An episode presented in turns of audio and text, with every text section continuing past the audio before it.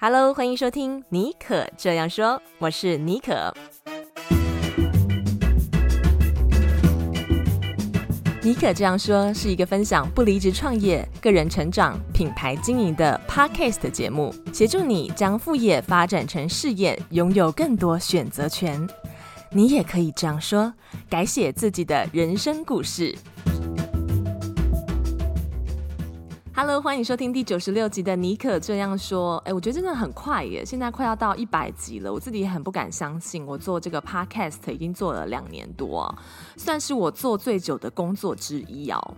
如果有发了我一阵子的朋友，也许知道啊，我曾经做过一个还蛮特别的工作，嗯、叫做配音员。在我学生时代的时候，我从大二的时候开始做，然后大二、大三前前后后加起来大概有两年的时间。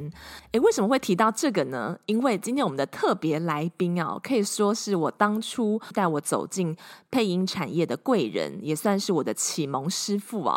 他教了我许多在声音上面的技巧，如何用声音表达不同的这个喜怒哀乐，还有不同的情境。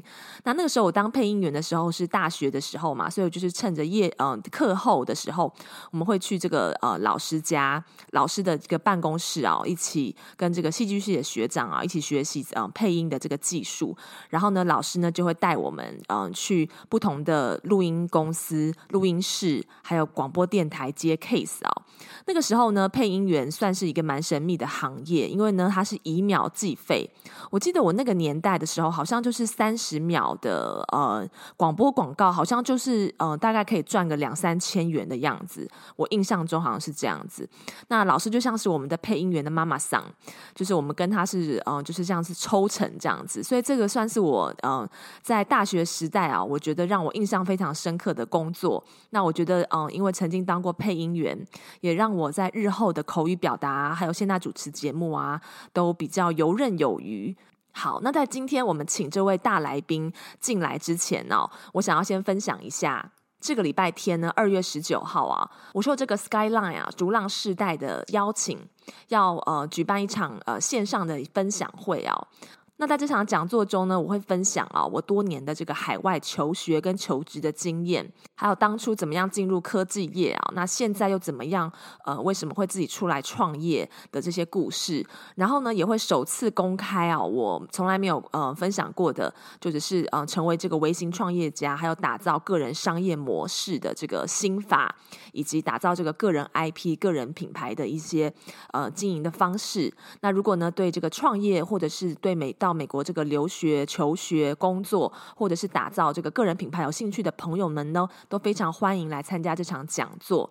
那这场讲座呢，是在这个礼拜天的下午一点钟到三点钟。那我会把这场讲座的连接放在我们今天节目的资讯栏，有兴趣的朋友们呢，都可以赶快把握这个剩不到一个礼拜的机会报名啊、很希望呢，那天呢，在线上呃看到你。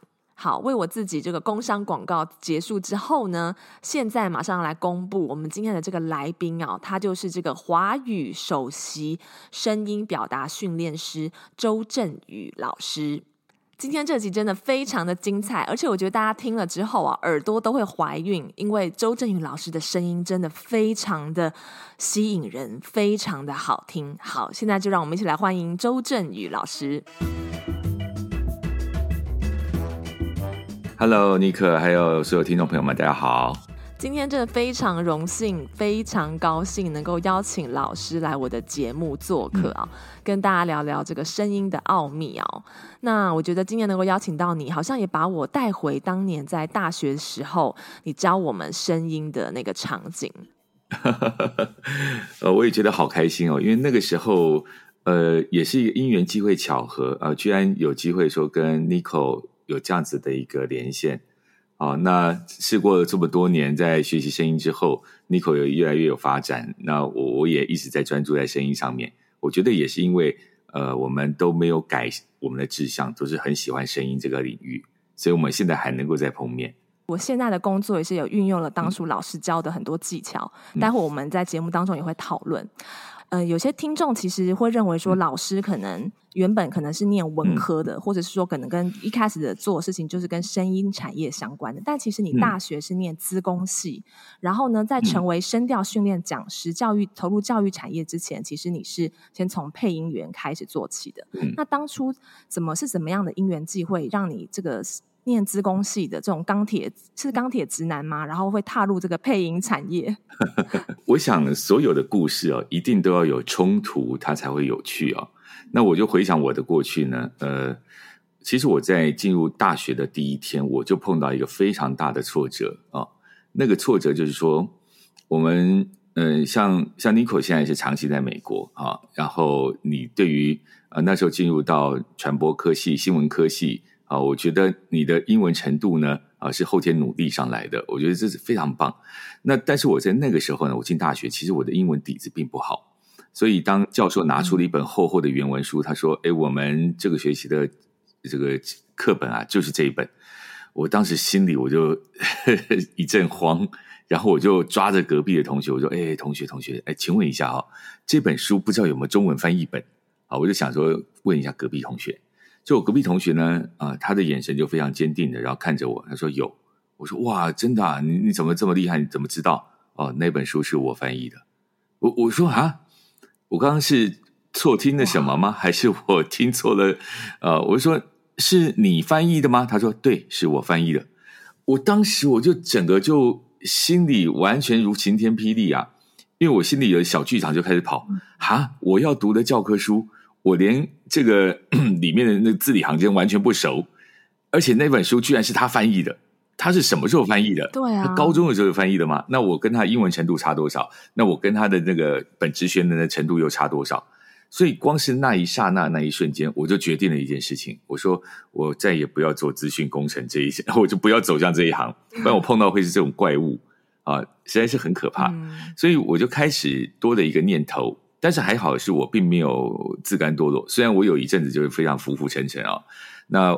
但是我觉得还还不错的是，因为我有一个我想要去探寻，我想说我不甘于此。如果这条路走不通，那我可以走哪一条路？啊，所以就那个时候起了一个契机，嗯、我就开始去想要去摸索我自己想要玩的事情。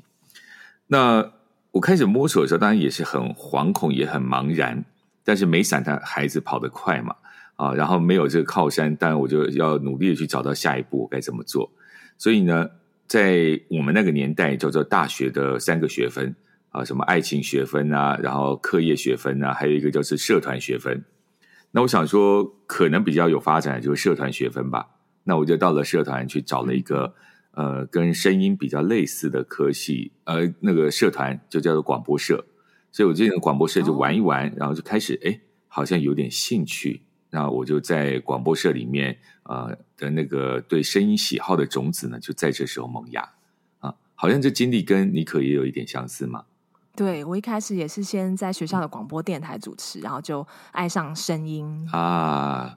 因为我记得那时候尼可是对于声音是呃很热爱的，而且好像也开始有接很多戏剧啊，是是这样子的概念吗？对啊，那时候除了呃主持广播节目，然后在老师那边配音，呃，还有就是去当一些，比如说呃戏剧系啊，或者是呃电影系啊，我们甚至是我们广电系的一些，就是我们要拍片嘛，学生要拍片的那个女主角。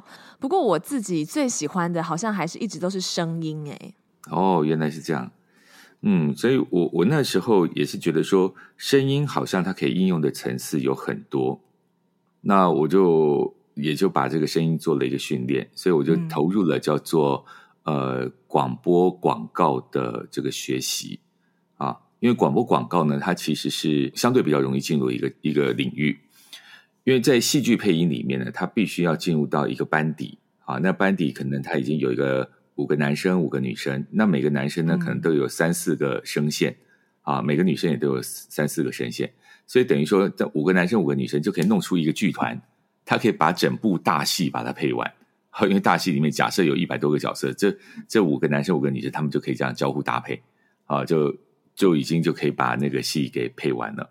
所以如果说我要进戏剧班的话，其实，在那时候是有点难度的啊，再加上我的程度也不太够，因为我我其实是公务员家庭出生的，我对于很多呃戏剧角色的性格的揣摩。还有一些情绪的掌握啊、呃，以及它的细腻感，其实在那个时候是远远不足的，所以我就只能在外面看着。但是广播广告相对来讲比较容易是，呃，第一，只要口条清楚；第二，你的那个情绪呢，它不用到细腻，但是你要有解放的感觉啊。所以我因为这两个我都还算还算可以，所以呢，我反而出道是从广播广告出道的啊。那广播广广播广告出道了，然后商品广告也就跟着来，然后一些配音啊、旁白啊，啊这些我就开始慢慢的去接这个案子。所以有一段时间呢，我我的工作就是靠这个声音工作啊来做维持我的生计。那当然后来我也觉得说很快乐啊，就是那时候可能我们那那时候我就觉得说，诶，我我可以靠这一行过活，而且我在里面活得还蛮快乐的。所以我就想要把这种快乐把它延续。诶，其实我真的很单纯。我我后来做荣格的心理测验啊，我发现我是天真者。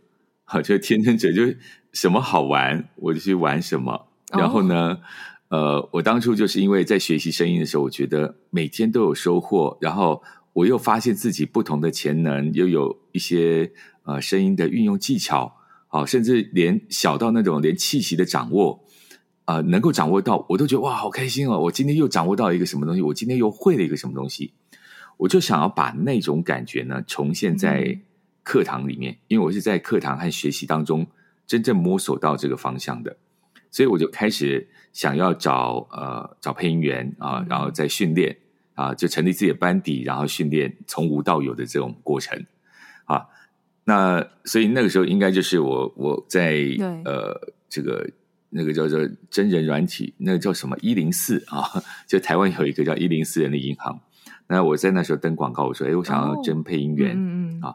结果就真的来了很多的履历啊！那履历里面呢，大概呃，其实有有一大半是没有留声音档的。那我就那时候我也心里也会想说：啊，你不是来征配音员吗？为什么没有给我声音档？所以所以反而是有声音档的呢，我就直接啊请他过来试音。那试着试着呢，就有一些声音还不错的。我想妮可应该就是那那个阶段进来的吧？对，啊、第一批我记得草创期。嗯，对，那那其实你知道你是从多少人里面选出来的吗？好，我那时候大概接了三百六十多封履历表，这么抢手。然后最后我是选了十个，哦、对，我就我也超出我想象，嗯、我也超出我想象啊。那有留声音的，呃，还有没留声音的啊，反正大概三十六三百六十多封，那我就用了一个多礼拜去消化这些人数、嗯、啊。然后最后呢，就是呃，留下来一批有十几个、十几位同学。那这十几位呢，呃，当初我在经营呃配音公司的时候，其实也也不是顶顺啊，因为对我来讲，我其实是外行，我比较专长是教学，嗯、但是在呃真正把这个从无到有推到声音市场上面呢，其实这是一段很长的路啊，因为有学过表演底的或者戏剧底的，很多是科班。像妮可应该也是科班嘛？我我记得应该是台湾的艺术最高学府，台湾艺术大学是不是啊？好像那时候还有还有几个男生一起的戏剧系的学长哦，对对对，所以我我觉得说，因为有底子，所以你们就比较敢演会演，然后去发挥。但是跟真正的专业啊专业的那个人物站在我们面前的时候，他其实是一个很高的一堵墙。所以我们直接去面对市场竞争的时候，等于是市场的小白去面对那些已经配了十几年、二十年的老配音员。所以，其实，在那个时候呢，我在经营把呃新配音员推出市场的时候，其实呃压力是蛮大的啊。嗯、那后来我就想说，嗯，我就把那个配音的那一块呢，好先暂缓，我重新做教学，因为真正有实力的人，你只要到哪里都是有市场的。所以我反而就回头想说，把那个这个教学呢当成我的最主要的工作啊，在那时候我就转换了一个重心。那我在做教学的时候，我发现我真正的兴趣和呃开心以及成就感也来自于教学，因为比起我自己配一个广告，我我的快乐很很很快就没了。我说，哎，这个广告配好了，太棒了，然后这个签单领钱走人，嗯，然后就没有了，然后就下一个案子。然后就变成说，我已经开始有一种，呃，好像例行公事的感觉，嗯哼，所以我就开始去想，我怎么去带一个带一个学生。那那也因此在那时候就跟呃台湾有一个电视台叫明视，明视，民视，然后就跟他们做合作，然后开了声音学习的训练中心。所以就从那时候开始把教学把它做得更深一点。那做教学呢，呃，也发现说声音其实是可以跟各行各业连线的。这也是因为我在呃那个训练班的时候呢，有一半以上的同学，又是一半以上的同学啊，来到那个训练班，他说：“周老师，我告诉你，我不是来学配音的。”我说：“你不是来学配音，可是我们这个班开的是配音班呢。”啊，他说：“但是我自己有我我的工作。”我说：“那能不能请教你的工作？”他说：“呃，我是做保险的啊。那我自己有带团队，我团队里面呢有两百多人啊。嗯，那我每天呢在这个早晨呢在做早会啊，在做训练啊，业绩检讨啊，这些东西我都没有问题啊。那我说：哎，那那您来学这是干嘛？好啊。他说：啊，我是想要跟我女儿沟通啊。我说：啊，原来配音还可以跟 沟通这件事情连上线啊啊！所以就从那时候我就开始去。呃，又多了一个触角和心思，就想要去想想，呃，去连线，去想，哎，声音原来可以跟沟通连线，那沟通可不可以跟业务挂上边？沟通能不能跟客服挂上边？沟通能不能跟简报挂上边？所以从那个时候我就开始又开了另外一道，呃，另另外一道门。那也就是说，从这个幕后啊走到幕前，然后或者又从幕前又走回幕后，然后去做这些培训。而这培训的领域呢，声音运用领域又更广了。它不是只有变成配音员，不是变成新闻主播。那但是因为我给的教程和训练都是一些专业人员训练，所以它是扎扎实实的。那也就是说，我们只要在这专业训练里面呢，你学到了五成六成，再带回自己的工作，带回自己的职场，带回自己的生活里面，都会相当好用。所以我想，这个是我就先这样子说一说，呃，我的声音之路从自己。啊、呃，玩声音玩得很快乐，然后到自己变成一个专业的配音员，到我在从专业配音员变成演而，呃，这 演而优则导，那我我觉得还不错，我就把它教，我就跟大家分享。然后，可是最当初的快乐是我一直没有忘记的，所以我就把这种快乐呢，就放在我的教学里面，然后也希望来学到声音的人都能够在呃声音的领域里面发现另外一个面向的自己。嗯，对，我记得老师那时候在教我们的时候，也是有教我们，比如说听声辨形。你不是只是教我们就是配音跟说话技巧，其实也是有把一些沟通的技巧，还有要怎么样运用我们的声音，针对不同的场合，我们有不同的目的性嘛，可以做到一些呃一些不同的成效。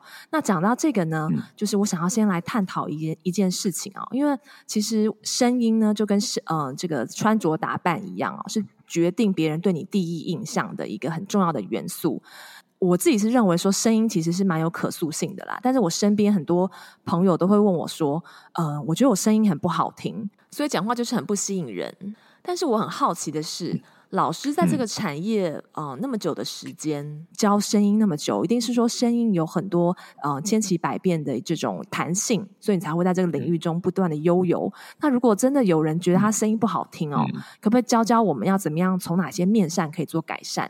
嗯，好，我我先来讲第一个哈，就是声音真的不能变吗？啊，分成两个面向，第一个是天生的音质。啊，那可能男生、女生他的厚薄可能没有办法变。比如说，男生的声音本来就比较低沉，那你硬要装一个小女生，那是不可能的。所以这个叫做不可变。啊，就是你天生的本质。啊，就如果以乐器来讲的话，你是铜管乐器和你是弦乐器，啊，它当然就是没有办法互相取代，因为你铜管乐器你不可能发出弦乐器的声音。但是同样是弦乐器。啊，那你有大提琴，有小提琴，那你可不可以发出类似的音域？啊，也就是说，它会有一些用小提琴模仿大提琴的某些音域，那用大提琴模仿小提琴的某些音域，这是可以的啊。那也就是说，我们能不能在声音的运用方式上面来做调整？比方说，说话快一点，说话慢一点，音阶稍微高一两个 key，或者是低一两个 key，声音从声带发出来的时候。稍微用点力，还是稍微放点气音，它其实是可以被改变的。好，所以我就想说，先呼应刚刚 Nico 讲啊，有些人真的会有一种呃比较浅的想法，说啊，我声音天生音质就不能变啊。但事实上，他在讲这句话的时候呢，他心里嘴巴上虽然说是啊没有办法变，但心里其实还是有一点渴望的。所以，当我们告诉他说，呃，其实你可以运用一些呃速度快慢，然后强弱来做一下声音的基本调整，因为调整声音不是要你变成另外一种人，不是要你变成另外一个乐器，嗯、而是扩大我们对于声音使用的认知边界。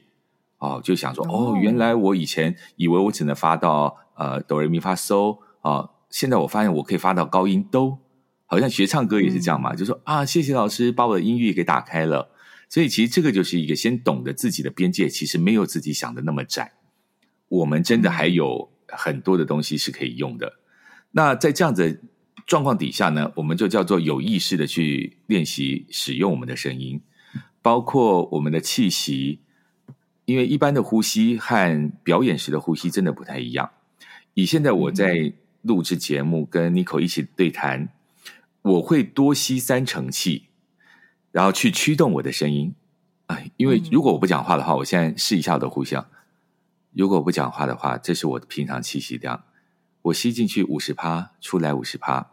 因为平常呼吸大概是，呃，你吸一口气是五百毫哦，五百毫升的气息，然后吐出来大概也是五百毫升，然后所以你就这样一进一出。但是如果我要演讲的话，我会吸到八百毫升。然后呢，我的气息使用到了喉咙声带那边，我会再推动一下，把那个八百毫升的气量给用出去。是不是本来只有五百毫升的气量可以用？现在我多了三百毫升可以用，那三百毫升就足以让我的声音变得更大，或者说我的气势变得更强。那这就是从呼吸开始就去做调整的啊。所以，所以我认为这个声音真的是可变啊，只是说我们有没有被提醒，或者是旁边有没有一个。类似声音教练啊，告诉你我们可以怎么使用它，所以这个是我我觉得是绝对可以用的，嗯、可以变的。嗯。哇，刚刚好像是两个不同的人在我面前讲话，就是那个，所以声音的这个气息啊，就对于声音，嗯、呃，这样听起来的这种感觉有那么大的差别，所以可见声音是真的具有弹性的哦。嗯、呃，刚刚老师的示范也让我想到一件事情，就是有些人他在公司这个简报的时候，就需要有一些气势跟说服力。那我觉得我自己走在声音这条路上哦，我觉得声音其实是。不是只是嗯、大家觉得平常嗯、就是用来说话而已。它其实是可以是可以针对不同的场合，我们可以呃，针对我们声音的这个改变呃调整，然后符合这个场景的需要，还有说话的风格，甚至是针对不同的人。还有这个场场景啊，都可以做出这些调整。那老师有没有什么在你在教学的呃过程当中啊，一定有遇到很多各行各业不同的人呢、啊？有没有什么你觉得是最有印象的情境啊？他可以运用这个声音表达，达到他的一个特定的目的？呃，其实各行各业真的都有。我我这样子换另外一个，我用公式化、理工男的思维来讲讲哈，就是声音它是元素一，乘上你的工作。嗯比如说，声音呈上你是呃在夜市摆摊的，你可不可以多招揽一些客人？声音呈上了呃商品的销售啊，比如说像购物台导购，你能不能多卖出一些商品？声音呈上啊，你是做呃募资简报的，那你能不能多增加一些信任感，或者是渲染力，就让别人多产生一些行动？那是甚至于声音呈上 CEO，你需不需要跟股东会？你需不需要面对法人啊去说明？或者说你需不需要面对员工开激励大会，甚至开呃我们这个业务汇报？嗯哼。所以其实声音它的运用面向真的非常多。那在我的教学分领域里面呢，我就碰到像台湾呃有几个高科技产业啊，比如说面板厂的 CEO，那我就跟他一对一做指导。那他也告诉我，他们运用的场景就是刚刚讲的：第一，股东会；第二，呃，像那个呃医院，呃，像医院呐、啊，或者说一些合作厂商的剪彩；还有三，记者会，再来内部的员工沟通啊，还有股那个里监事会议，这些他们全部都需需要。而且他的声音气势就代表他们整个企业的气势啊。如果说你一个 CEO 讲出来是弱弱的，那股东也不相信，谁都不相信，就觉得怪怪的啊。嗯、那。那另外，我也有碰到那种呃高阶商品，比如说他在卖那个机器手背啊，那个医疗机械手背。那一部机台大概就要八千万到一亿台币啊。嗯、那他出去说明的时候，如果说的好啊，是不是这一个就能够帮他的机台不要扣分，就是把他机台给带上来啊？对，所以所以如果说我们用一个很很 low 的声音，或者说不经修饰的声音啊，你就去介绍一个高价值的商品，那个其实会打折扣的。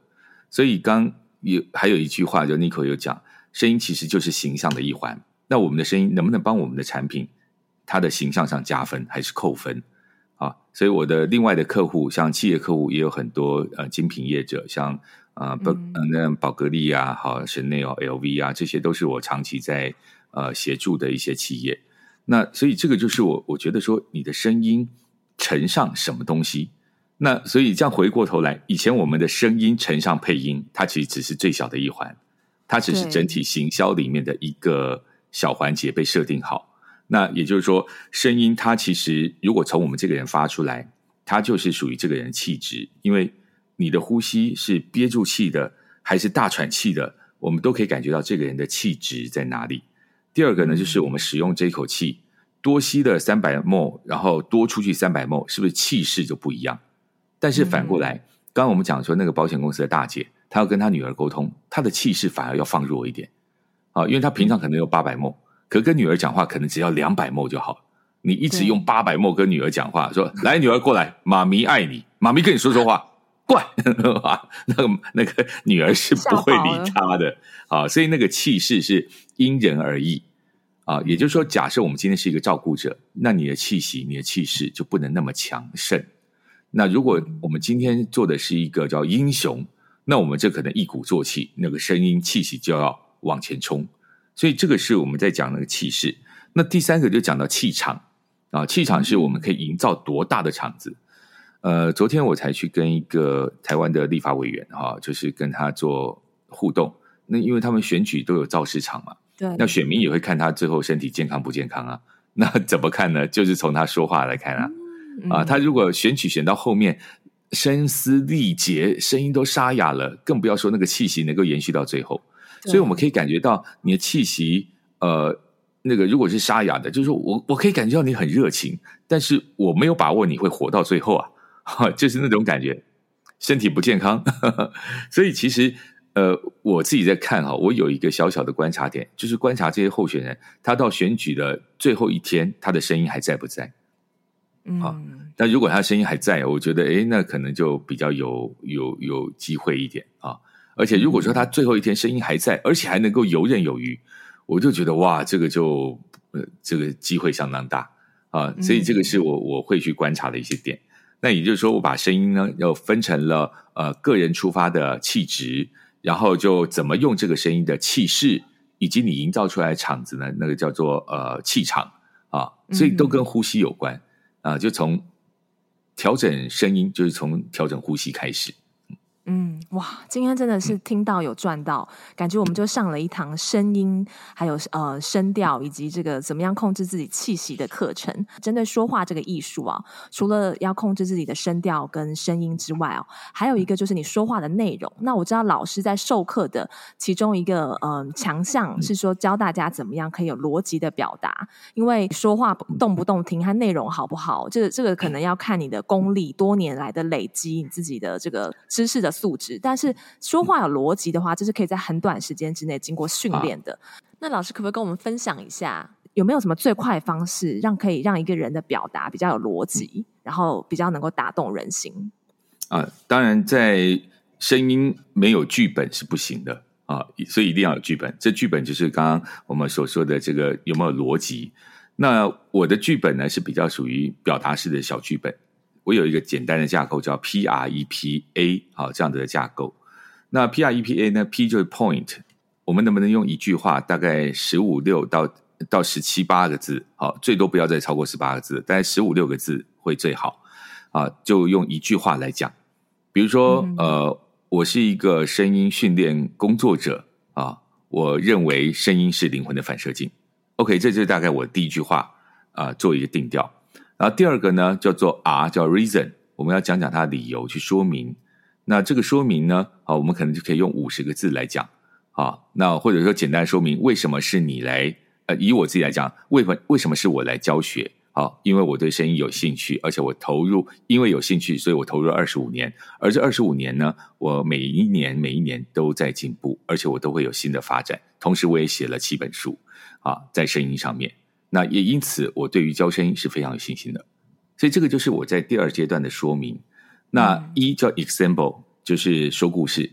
那像刚才呃，我跟 Nico 的对谈，其实我已经说了几个故事了。比如说，呃，我有呃这个呃企业 CEO 的这个一对一教练，我有这个公开班的教练，我有一些什么让呃演艺人员来做训练，然后他突破什么样的瓶颈，其实这里面都有很多的故事在里头。然后第四个阶段呢，就是 point，再说一次。所以我认为声音是一个人的灵魂的反射镜，而且它可以做调整。然后最后提出一个 action 行动方案，我们可以从呼吸开始啊。我们可以从呼吸开始，从你吸的那一口气，本来吸五百 ml，然后你现在多吸三百 ml，那我们的气势就可以有更好的运用啊。所以从日常生活注意呼吸开始。所以刚刚我这样说呢，就已经符合一个叫 PREPA 的啊一分钟演讲的架构。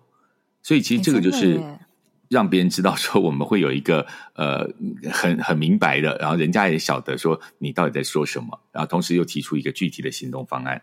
那那我觉得这个就是声音跟内容，它可以相辅相成。好，那有好的内容，声音不好，其实扣分啊。有好的声音，没有好的架构内容，乱说话，我觉得也加不到分数。所以其实内容跟声音一致的时候，是在 TED 里面有一位演讲者叫做 Julian Treasure。Julian Treasure 他是英国的一位声音景象专家，他在。呃，他的一个演讲里面啊，翻译成中文叫做“声音影响人的四种方式”啊，里面有特别提到了，当你的声音啊，他当然不只是泛指，不只是指我们人的声音啊。他说，包括音乐，包括现场的音效啊，当声音与内容的方向一致的时候，我们的影响力会提升百分之一千百倍好，也就是说会提升十一倍的影响力。但当你的声音跟内容不一致的时候呢，啊，我们的影响力就会往下掉百分之八十六。那这个呢，在很多的网络上面，我们也会看到，同样一段影片，你搭上不同的音乐，配上开心的，诶，那个画面感就开始跳动；啊，配上难过的音乐，你就觉得，哎呦，怎么这么诡异，好像进入到鬼片一样。啊，人声也是一样，你把人的声音加上去，呃，我我经常也会碰到很多情境不合的声音，比方说，我到银行的呃李专他的办公室，然后他会跟我讲说，哎，周老师，你的资产配置可以怎么配置？然后这时候呢，他旁边就会有一个电话，他说：“呃，周呃周老师，周先生，不好意思，呃，因为我们公司有一些呃叫做市场分析的报告，那我们会听我们的分析员啊、呃、解说。那我能不能一边听他解说，然后一边跟你谈啊？然后他就把电话录音就开着，就那电话语音一开呢，啊，就很有意思。那。里面讲的内容就是李专跟我讲说，哎，我的资产可以配置啊，比如说哪几只股票或哪几家公司，他可以给我建议。我本来听李专讲的，我都还蛮有兴趣的。可是我侧边听到分析师在讲，我突然间兴趣就没了。好，因为分析师他就是研究员，研究员声音音场就没有往外走，它是往内收的，好像一个宇宙黑洞，它会把所有力量往里面收进来。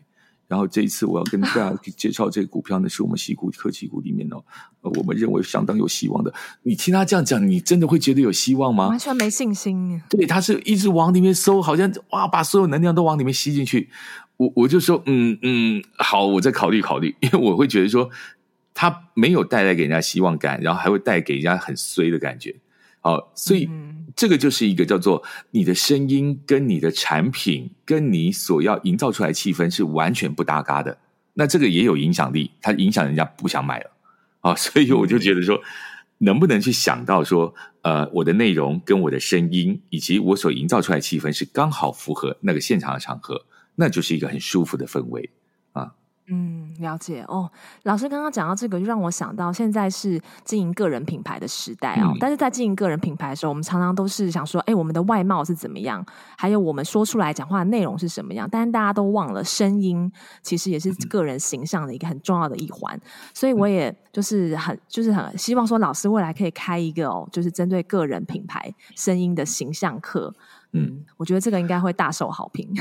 嗯，这个虽然我现在都是做一对一，但是在我的呃有一个线上课程呢，呃，我有把这些东西给写进去。啊，它就、oh. 他是我最近的一个课程，叫做呃周真宇的声音策略学啊。那声音策略学呢，我运用的不同的情境和人格的原型来做互动。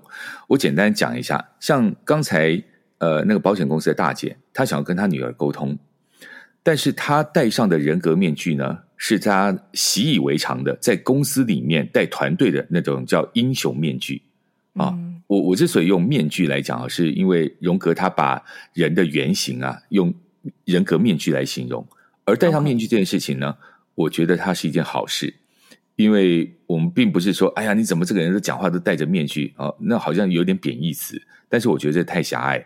我们重新去定义这件事，你面对不同的人，本来就应该用用不同的方式。对，好，那他带团队戴上英雄面具没问题，OK。可是他回家跟女儿在沟通的时候。要不要戴上一个照顾者的面具，或者要戴上一个呃，这个叫情人的面具，对不对？就你跟女儿也可以变成很好的朋友。可是为什么老是戴着英雄的面具？甚至女儿不听你的话，你就戴上了枭雄面具。女儿翅膀硬了要，呃，你变成枭雄面具，那你怎么可以戴上一个呃，好像这种强迫式的这种能量，然后却希望别人爱你？这个是完全策略相反的啊。那我也看过很多的夫妻啊。那个先生会凶老婆，老婆会酸先生，然后可是他的目的是希望对方爱他，我就觉得你为什么要用刀子插人家，然后说说你爱我，说你爱我，为什么要用硫酸泼人家？赶快赶快说你爱我！我觉得这个都是很怪的一个，或者说叫做他们没有去觉察这件事情啊。对，那甚至有些人原声的声音，他就带着哭腔，带着丧腔，就很丧，沮丧的丧啊，那甚至带着埋怨的感觉。那但是有没有察觉到这一点？那通常没有人告诉他，也没有人会这么多事。他说：“哎，你声音不好听哦。”就跟好像我们跟一些人讲话，就发现他有口臭，我们通常不会跟他讲说你有口臭，好，我们就是闪远一点。然后他自己就觉得啊，我我都对你示好，为什么你都不过来？好，当他一讲我对你示好的那刹那，他整个口气都出来。我觉得啊，谢谢你哈，你还是不要对我示好，来来的好。好，因为他的口气就是不好嘛，结果他还一直要靠近我，那我当然是觉得更不舒服了。所以说话其实就有点像这样，就是说你的声音好听不好听，感觉能不能跟人家更亲近，其实感觉不在自己身上，感觉都在别人身上。啊，那可是别人有感觉，呃，有那个叫交浅言深啊，这件事可能很多人做不来。他不可能，我今天第一天认识你，我就直接跟你讲，哎，在我们正式谈生意之前，我先告诉你，你有口臭。他不可能这样讲啊，啊，所以这是基于礼貌，没有人会告诉你这件事情。那也就是说，我们能不能有这个自觉？那也谢谢 Nico，我们有这个节目啊，因为有节目，我推广声音推广到现在已经二十多年，二十五年了啊。嗯。但真正听过我的课程，或者说知道声音概念的人还是非常少，因为整体来讲，我的学员大概只有两万多人。那如果以台湾来讲，华人区来讲，台湾就有两千多万人，那还有一千，还有两千多万人，我才两万多人，那还有两千多万人都还没有上过课，都还不知道声音的功能、嗯、啊，所以反而我觉得说，透过不同的媒体，一次一次不断的去敲扣，呃，能够影响多少人，能够让多少人在这个时机点听到，我觉得都是功德一件。嗯嗯。的确，我觉得很多人会忽视声音对于呃一个人的重要性。那今天我们的节目啊，就听到了嗯、呃，对于声音的这个运用，还有它的潜力，以及对于声音的自觉。那老师也展示了很多的呃范例，怎么样在不同的场合运用你的声音，可以达到不同的效果。那在节目的最后啊，因为今天听我们的节目的一些人，嗯、可能就是对于声音这一行有很大的兴趣。嗯、那我们知道配音这一行其实是蛮难进入的，它是一个蛮封闭的产业。那老师可不可以在节目的最后，给有志想要往这个配音产业发展的人一些建议？嗯，首先呃要 be open，保持开放啊，因为声音的表现不会只有一种。不会只有一种。那有些同学呢，会带着他本来就还不错的咬字发音过来。他说：“周老师啊、呃，请问一下，我要怎么样才可以进入到这个行业呢？”我说：“首先你先放松啊、呃，但是咬字不是应该要清楚吗？” 我说：“你能不能给我一个呃类似那种比较活泼的感觉啊？”周老师，请问我现在活泼了吗？我说：“嗯，好吧。”我就 我不知道应该怎么讲，因为他他有一个。心里面没有放松的那个窠臼，或或者说有一个桎梏就把他给捆住了。嗯、他认为，呃，声音一定要漂亮，然后一定要用他这种声线才能够配音。但事实上，声音的弹性就是做人的弹性，而你在配音里面，你不是主体啊，商品才是主体啊。那今天假设我来一个呃这个照顾者的声音，你还是用这样吗？照顾你全家的健康，你能不能软一点？照顾你全家的健康啊，所以声线不会只有一种。但是如果说我今天是要一个疯狂疯狂好大抢购好年终大抢购，你要不要也来一个破音？疯狂疯狂大抢购哦，一定要破音，要有疯狂感、嗯、啊！你还是那边疯狂疯狂大抢购，我都觉得你这个会不会？把配音想得太窄了一点，所以其实第一个一定要先突破现有的一个模式呃框架。啊，你一定要 be open，要有更多的呃接收力啊，去吸收不同人的声音、不同人的声线，不能只说啊只有这个我的声线就是最好的。啊，那个就绝对会卡住。啊，俗称卡到音。啊，你就被你自己的声音给卡住了，你就没有发展。所以我我觉得呃要进入声音这个行业，第一个一定要把耳朵打开啊。那再来就是说，呃，进入这声音行业呢，你把耳朵打开之后呢，这叫敏感度被打开了。那再来就是说，我们要去把声音想到的声音给做出来，那个叫声音的控制力。声音的控制力包括了，呃，你这边的音量要多大声多小声，而且在配音里面呢，啊、它的细腻度真的超出我们想象，它是细腻到每一字每一句，甚至是零点二五秒到零点一七秒之间。的那种差距，那你最后一个字，比如说最后一个字，到底我们是深收口、气收口，还是运收口，或者是长收口？哇，这些东西名词你懂吗？好，比如说家乐福天天给你惊喜，只剩两天啊，我们就说，哎，那个两天的天，麻烦你用一个长收口，只剩两天啊。那长收口之后呢，你用一个气收呃气结尾，只剩两天啊，就是能不能做出不同的尾韵？啊，然后去做出这一段的定调，所以这个反而是另外一件事情，叫做我们对声音掌握的细腻度，你可以细腻到什么程度啊？嗯，那我我觉得这两个元素呢是很重要，就是在自己的能力上面，不要一心就想要求机会。嗯、我我也碰过太多，呃，刚开始呢，呃，当然机会和能力是相辅相成，有机会你的能力才会慢慢被提升嘛。对，那能力提升之后，你的机会就会越来越多。所以重点是在那个转折点。那转折点，也就是说，像像 Nico，你当初来的时候，我觉得你是一个学习力很好的、很好的人。所以你把声音运用呢，你不只局限在配音上面，你还运用到更广宽广的领域上面。所以你走出了你自己一片天。那进来的同学，如果说他只执着我就是要做配音，而且我只要做戏剧配音，我不要做其他，而且我最喜欢卡通，我就要配卡通。那灌篮高手，我想要配他，好，可是灌篮高手都已经有人配了啊，你要再一次配到灌篮高手，你要不等他复刻版，而且你又做到一个知名度，你才配得到。所以真的不能太执着，就是说声音还可以用在什么地方？那我认为声音的出路有很多。首先，第一个，声音加上的商品是不是就是一个商品广告？那声音加上商品说明，你会不会变成导购啊？这些全部都是声音的运用。那再来，声音再加上了，比如说像我是把声音加上了教学，而且我成立了一套系统，那我就变成一套声音的训练中心啊。包括像呃，声音加上呃这个演播啊，比如说我把它变成录影，加上一些呃后置，它就变成了一个叫线上课程。所以其实。都在自己的发挥，那声音加上 Podcast 更不用说，好，声音加上 Podcast 再加上自己的风格，那那才是真正的把这个东西给做出来。所以我认为还是一样，第一，be open，你才会有更多的 idea 进来。你的主体，你的声音没有变，可是你会有更多更多的呃外界的刺激，不同的底蕴，还有声音的点缀，让你的声音更丰富。然后呢，再来就是说，我们要。这更开放的去使用我们的声音，然后把我们声音控制到准位，不是自己嗨或自己爽，而是让更多人都也觉得说，哎，还不错。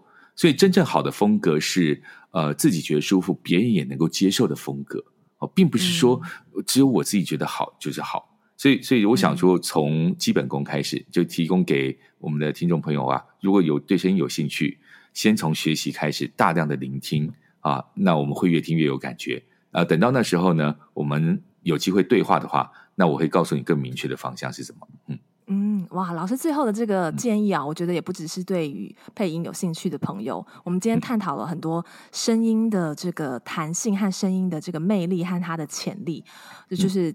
提醒大家，声音其实是有非常大的这个呃魔力和空间的，它可以就是让你对别人产生不同的影响力。然后，所以我们要怎么样突破自己平常说话的这个声音的舒适圈，就是 be open。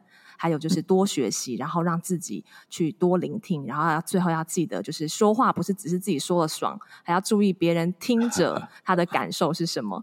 好，那就是今天讲了这么多呢，我觉得应该很多人也就是 很心痒难搔了，真的很想要透过声音来打造自己的影响力哦。所以我们也会把呃周振宇老师最新的课程放我们的节目资讯栏，那有兴趣的朋友呢，你就可以点下去多了解。好，那我们今天谢谢周老师给我们带来那么精彩的、深入人心的分想。希望透过今天的节目啊，让你对声音多了一层的了解，然后可以开始探索自己的声音啊，找到你声音的优势，扩展声音的弹性，让你说起话来啊，能够感动自己，也感动别人。如果听完这集节目，你有任何想要跟我分享的，都欢迎可以私讯到我的 IG，我的 IG 账号是 sjbonjour。那也希望你可以到、Apple Podcast 帮我留下五颗星，还有你的留言，这样子对我做节目就是最大最大的一个帮助跟动力啊。